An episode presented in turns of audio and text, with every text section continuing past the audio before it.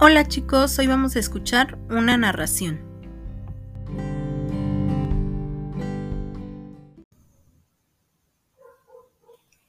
El Chapulín Brujo. Hace mucho tiempo, un árbol que era profeta les enseñó a los yaquis que habría de llegar del norte un monstruo feroz. Previendo, los yaquis establecieron guerreros permanentes en diferentes puntos estratégicos. Tiempo después, una gran serpiente hizo su aparición. Tras enfrentarla y perder dos batallas, Napowisain Hisakame comisionó a la golondrina para pedir auxilio en nombre de los ocho pueblos, al Chapulín Brujo. La golondrina partió hasta llegar ante el Chapulín, quien tras pensarlo un rato comenzó a afilar los serruchos de sus patas subió al cerro, pronunciando palabras misteriosas, y dio un fuerte golpe con sus espolones, lanzándose en un salto a donde cualquiera necesitaría caminar once días y medio para recorrer su distancia. De repente, como caído del cielo, el chapulín apareció en el centro del campamento. Lo bañaron con extracto de ramas y hojas verdes y lo colocaron sobre un árbol, como él mismo se los había ordenado.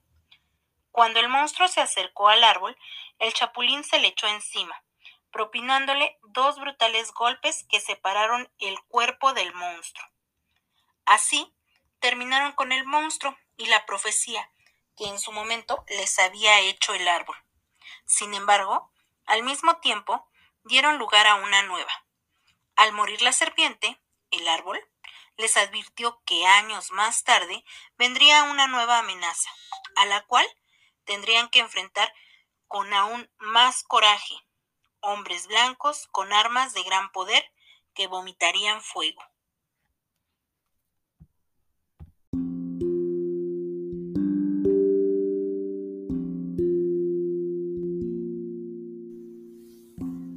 ¿Te gustó la historia? La escribió Gabriela Vadillo Elabora un dibujo donde representes los momentos más importantes de esta.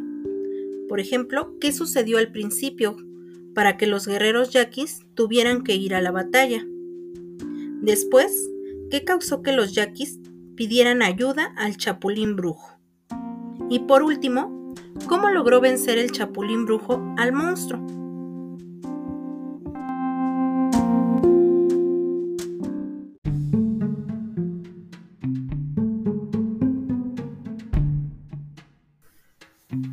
Si quieres ver y escuchar el cuento en su lengua yaqui original, puedes consultar la página en las actividades que te dejo.